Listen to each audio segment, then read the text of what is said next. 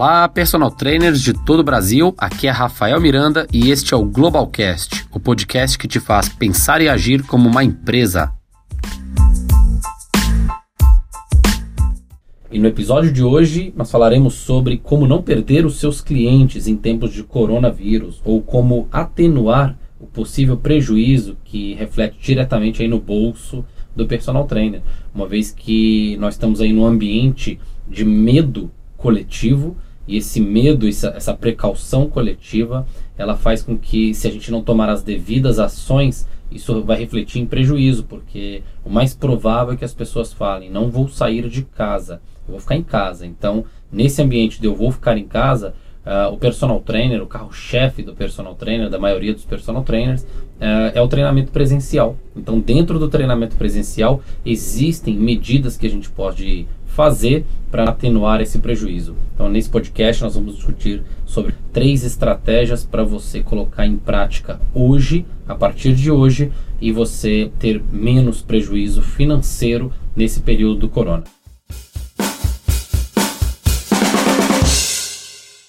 A primeira ação que você deve tomar, ela vem da persuasão. A persuasão, ela é mal interpretada por muitas pessoas, né? Como se fosse algo assim eu estou enganando o outro, mas a gente precisa estudar um básico, uma, uma, uma base, né? ter uma base de persuasão para a gente conseguir negociar as coisas. Então a gente às vezes quer fazer uma negociação, a gente tem um lado favorável para a pessoa, que para que ela enxergue aquele lado favorável, a gente chegue no denominador comum, mas a gente não tem uh, base de persuasão, a gente não sabe como falar isso e a gente não passa o recado de uma maneira bem passada e a gente não consegue o nosso objetivo.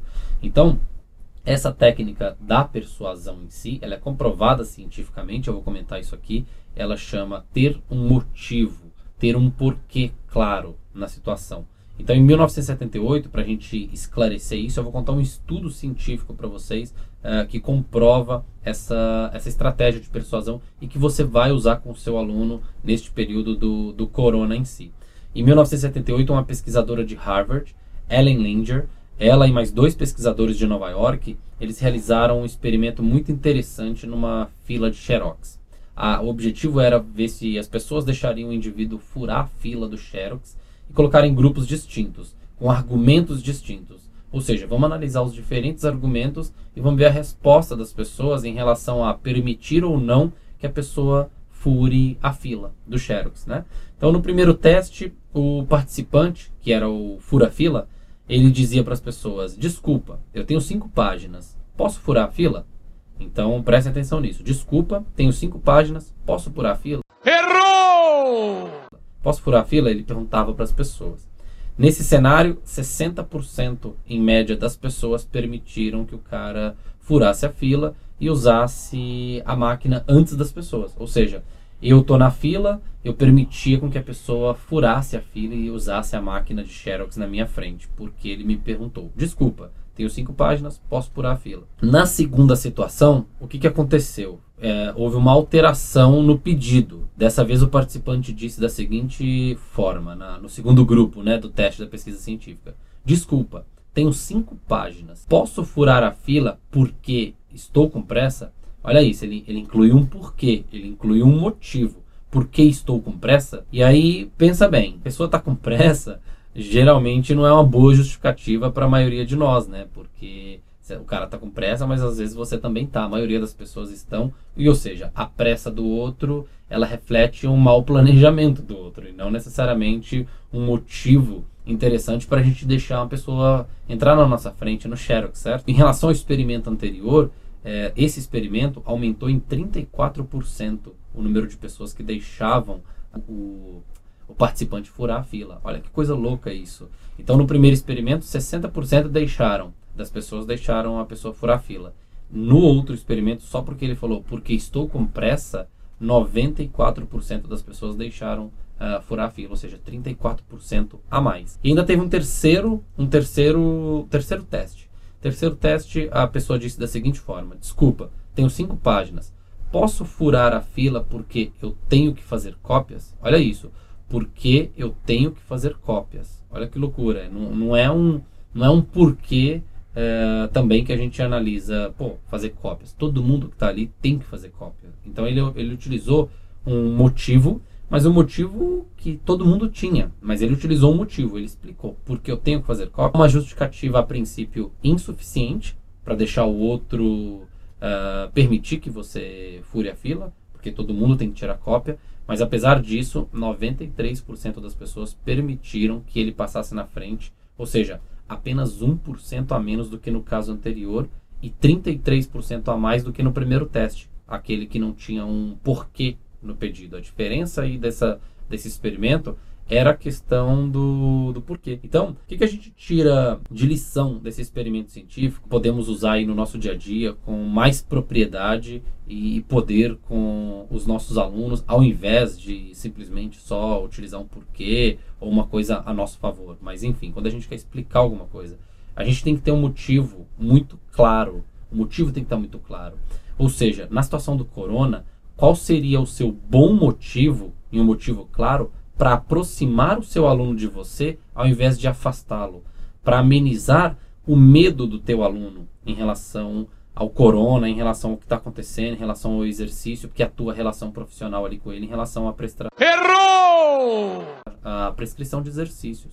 Então, se você for pensar, o corona, a pessoa que está nesse medo todo, ela precisa de estar tá com o sistema imune em alta correto? E você entende bastante de sistema imune, porque você estudou isso muito na sua graduação, e o exercício físico tem uma relação direta, uma relação íntima com o sistema imune. Exercícios de baixa a moderadas intensidades têm uma relação extremamente positivas com o sistema imune, exercícios de uh, intensidades uh, severas, exaustivos, uh, volumosos, eles têm uma relação de imunossupressão. Então você já sabe disso, você estudou isso, isso é parte técnica, isso aí você está cansado de saber. Então se a pessoa ela para de se exercitar, ela vai ter uma maior susceptibilidade para queda imunológica. Então nesse período de corona, o que a pessoa não deve fazer é parar de se exercitar. Então você tem que explicar isso para ela, um motivo. Você tem que ter um motivo forte e claro. Falar assim, fulano, seguinte,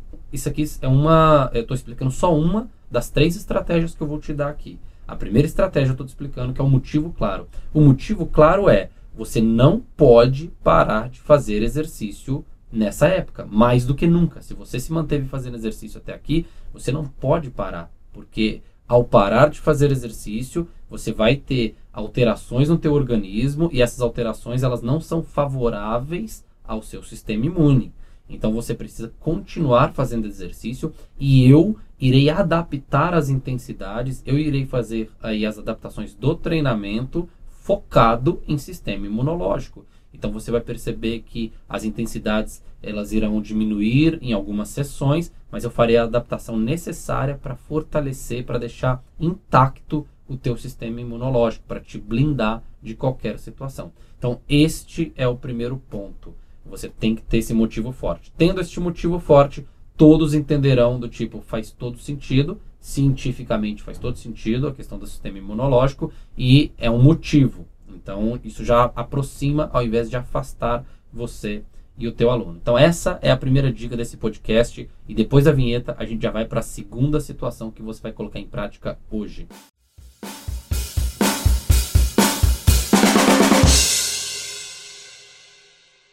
Bom, a segunda situação ela é uma situação muito clara e muito óbvia. Você vai ter que adaptar o local e a prescrição do treinamento do seu cliente. Então você vai, o local você pode adaptar de diversas maneiras.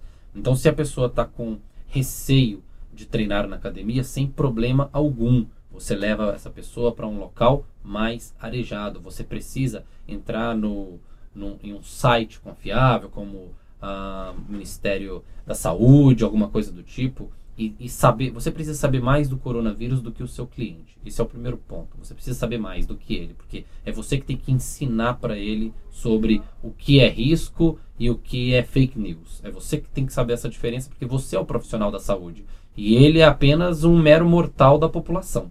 Então você tem que explicar para ele as adaptações de locais, as adaptações que são, é, que são necessárias serem feitas em local. Então, se ele não, se ele está com receio de treinar dentro de uma academia, porque o ambiente é muito fechado, troca de aparelho, acontece bastante, ele está com medo daquela troca e etc. Sem problema nenhum. Você vai levar esse cara para um parque, você vai levar esse cara para uma praia, se você mora no litoral, você vai levar esse, esse cara para um. Essa, esse aluno para um local mais arejado, em um local com uma incidência de contato físico baixíssima. E vai explicar para ele como que acontece a transmissão desse vírus e como evitar com essas adaptações de local. Porque parar de fazer exercício não é mais uma opção, porque você já deu um motivo claro para ele, o porquê que não é uma opção parar de. E a gente tem que defender isso, porque isso é a nossa profissão. O cara não tem que parar de fazer exercício porque ele tá com medo de um vírus. Ele tem que adaptar a situação para ele ficar sem aquele vírus. Então, adaptação de local. Adaptação de intensidade de treino, você tem que mostrar com firmeza e qual é a relação da literatura científica com imunidade e exercício físico. Mostra para ele, mostra que você entende sobre janela imunológica, mostra para ele que se vocês forem pegar um pouco mais pesado, ou se ele for jogar uma bola, ou se ele for fazer alguma coisa mais intensa, fala com ele que ele tem que colocar ali uma, uma camiseta de frio na hora que acaba treino, ele tem que comer alguma coisa logo na hora que acaba, ele não pode sair na friagem. Mostra para ele que você entende sobre o sistema imunológico, sobre essa janela pós exercícios mais intensos, sobre a necessidade de adaptação de intensidade. Mostra para ele que você domina isso. Você mostrando que domina isso, você passa segurança. Esse indivíduo está com medo. O medo está dominando a cabeça dele. Ele precisa de confiança, ele precisa de alguém que entenda da situação. Então você tem que entender para passar para ele isso com firmeza, mostrar para ele que você entende não só de treino, que você entende da propagação da doença, a, a forma como isso propaga esse vírus e que você vai fazer todas as adaptações necessárias, uma vez que parar não é opção. Essa é a parte mais importante. Parar não é uma opção.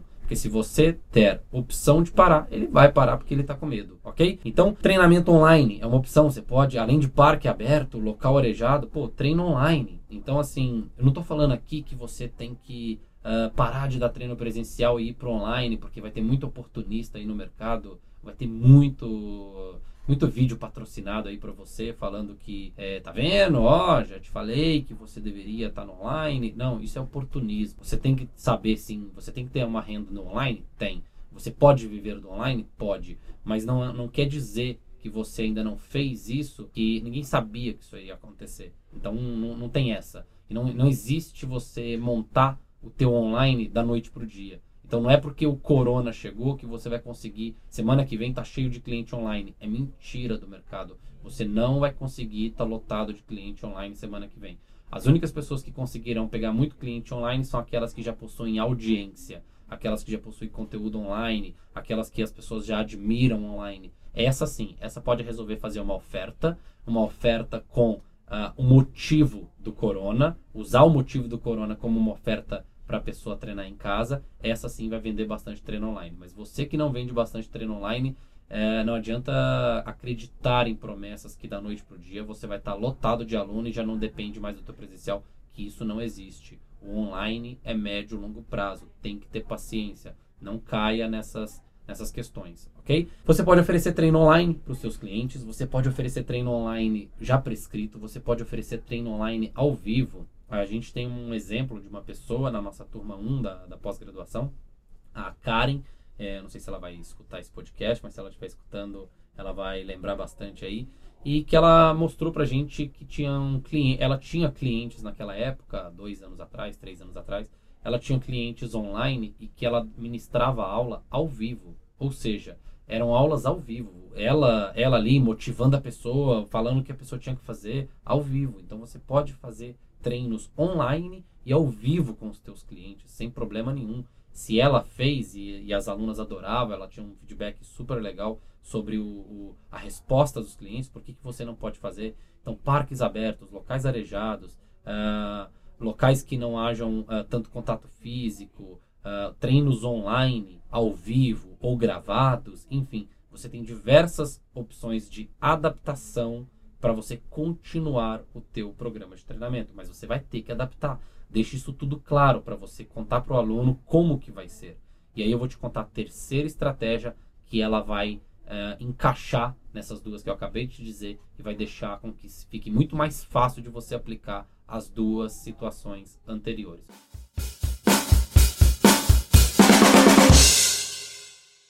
Validação social. Você vai ter que aplicar nos teus alunos a estratégia de validação social. O que é a estratégia de validação social? O que é isso, né? É aquela famosa lógica. Se todo mundo está fazendo, é porque é o mais correto. Essa, essa lógica, que nem sempre é verdadeira, ela permite o ser humano a assumir um comportamento adequado, entre aspas, em um contexto. Ou seja, todo mundo está fazendo, ele tende também a fazer. E você pode utilizar isso ao seu favor sem estar tá enganando ninguém, uma vez que o exercício vai fazer bem para as pessoas e uma vez que você vai fazer as devidas adaptações, como a gente comentou aí no, no anterior, você fazendo as, aquelas adaptações, você não está enganando ninguém, você não vai estar tá propagando em si esse, esse vírus. Então o que, que você vai fazer? Você vai começar pelos teus alunos, aqueles mais prováveis de adequarem a, ao, ao, novo período aí de, de, treinamento e as novas estratégias, treinos online, tal, tal, tal, etc., sistema imune alta, você vai fazer com que você vai atrás dos alunos mais prováveis, aqueles que estão com você há mais tempo, aqueles que confiam mais em você, aqueles que seguem muito do que você fala. Estes alunos você vai primeiro neles. Chegando nesses alunos, você vai passar as estratégias anteriores, a 1 e a 2, e você vai combinar um novo, um novo padrão. Combinando um novo padrão, e eles aceitaram, e tá tudo certo, bom, então agora com os meus cinco alunos que eu combinei, é, que estão comigo há mais tempo, eu vou dar um treino online ao vivo para eles, e os outros dois a gente combinou de encontrar no parque, ou um foi para o parque, o outro é online, o outro, enfim, você arrumou uma estratégia já com esses cinco alunos e você tem 15 alunos, vamos supor, e você já fez com 5 alunos e já está tudo combinado, correto? Você vai chegar agora e vai atrás dos demais alunos, porque você já tem uma base, você já tem os prováveis, você já tem os iniciais que aceitaram a, a nova regra de treinamento. Isso gera uma percepção de quê? De de time, de validação social. Existe uma pressão social aí. Os demais vão analisar, poxa, é, por que, que eu vou dizer não, sendo que todos os alunos entenderam e a proposta faz todo sentido, tem cunho científico por trás e, e não tem riscos, uh, tantos riscos envolvidos, por que, que eu vou dizer não? Então, você, com essa estratégia de validação social, você facilita com que aqueles alunos que ficam ali na, na no intermediário, eles uh, têm uma propensão maior de aceitar os ajustes do treinamento, uma vez que a maior parte dos alunos aceitaram, tá? Então essa é uma estratégia de validação social. Repetindo, você não vai estar tá enganando o aluno, você só vai estar tá fortalecendo a, a tua mensagem. Se você como profissional não acredita, não acredita, se você tem na tua mente que a pessoa deve parar de treinar, o melhor a fazer é liberar elas para elas pararem de fato. Se você acredita que elas têm que treinar, eu, Rafael Miranda, eu acredito que as pessoas têm que treinar neste período, então eu era o que eu faria, ok? Então estou passando para você aqui. É, não, não tem julgamento se você parar ou se você não parar, mas eu estou te passando três estratégias que possam te ajudar caso você é, acredite que o melhor é que as pessoas tenham que continuar se exercitando, que é o que eu acredito, baseado em ciência, baseado nas adaptações possíveis de serem feitas e eu acredito nisso. Então estou passando para você. Se você quiser colocar na prática aí, eu tenho certeza que isso vai reduzir, vai atenuar ou, ou até mesmo vai eliminar a possibilidade de você ter prejuízos aí na prescrição presencial. E sobre a prescrição online, com certeza, se você já tem audiência, você já está fazendo algum, algum, algum movimento aí na rede social, uh, faça bastante ofertas, coloque campanhas para rodar de tráfego em relação a esses treinos online, que é uma tendência a vender mais, mas não significa que é uma tendência a vender mais treinos online que você vai conseguir começando agora, você vai conseguir resultados de hoje para amanhã. Cuidado com essas promessas, cuidado com isso. Se você tem um tempo aí para estudar, se você tem aí uma semana, duas semanas em casa para se estruturar e saiba que os resultados irão acontecer, mas eles não acontecerão da noite para o dia. Vale a pena entrar nos cursos online que ensinam aí a como uh, se posicionar online? Vale a pena? Lógico que vale. Em qualquer momento vale a pena essa decisão tua de ter uma renda online. Em qualquer momento. Mas não é da forma como o mercado propõe. Não é da noite para o dia. Não é essa, essa questão aí de que é, vamos colocar na tua cabeça de que esse esse você é o culpado pelo insucesso aí, pelas, pelas quedas financeiras do corona e que você tem que estar tá no online, que tem que viver do online. Não, não aceite imposição. Não aceite imposição. Então, uma renda online é óbvio, é óbvio, é racional, faz sentido para todo profissional uma renda online, porque vai complementar a tua renda, novas fontes, novas maneiras, e você pode oscilar menos em situações como a atual. Mas isso não acontece da noite para o dia. Eu quero deixar esse recado aqui para você não, não cair nisso aí, ok? Então, se você decidiu por agora começar a investir mais no teu online, parabéns, mas invista com empresas sérias e não invista com o mindset de que isso vai acontecer da noite para o dia, porque isso não vai. É isso, é o recado que eu tenho para dar para vocês. Espero que tenham gostado desse podcast. É, compartilhe, por favor, esse podcast. Eu acho que a gente precisa fazer com que isso chegue no maior número de personagens possível. E é isso aí. Até a próxima.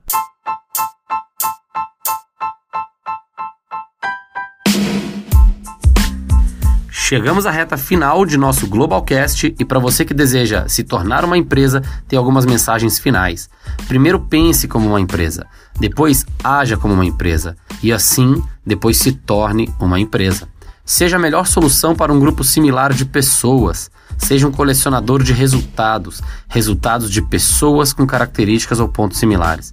Desenvolva seu método de treino no nível operacional e usufrua dos setores tático e estratégico para escalar esse método e depender menos do seu físico aos 60 anos de idade.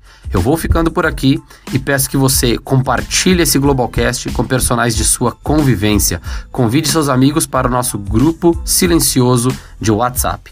A gestão da carreira é algo novo para a nossa classe e, ao mesmo tempo, uma oportunidade para aqueles que desejam sair na frente e planejarem a carreira. Grande abraço e até a próxima!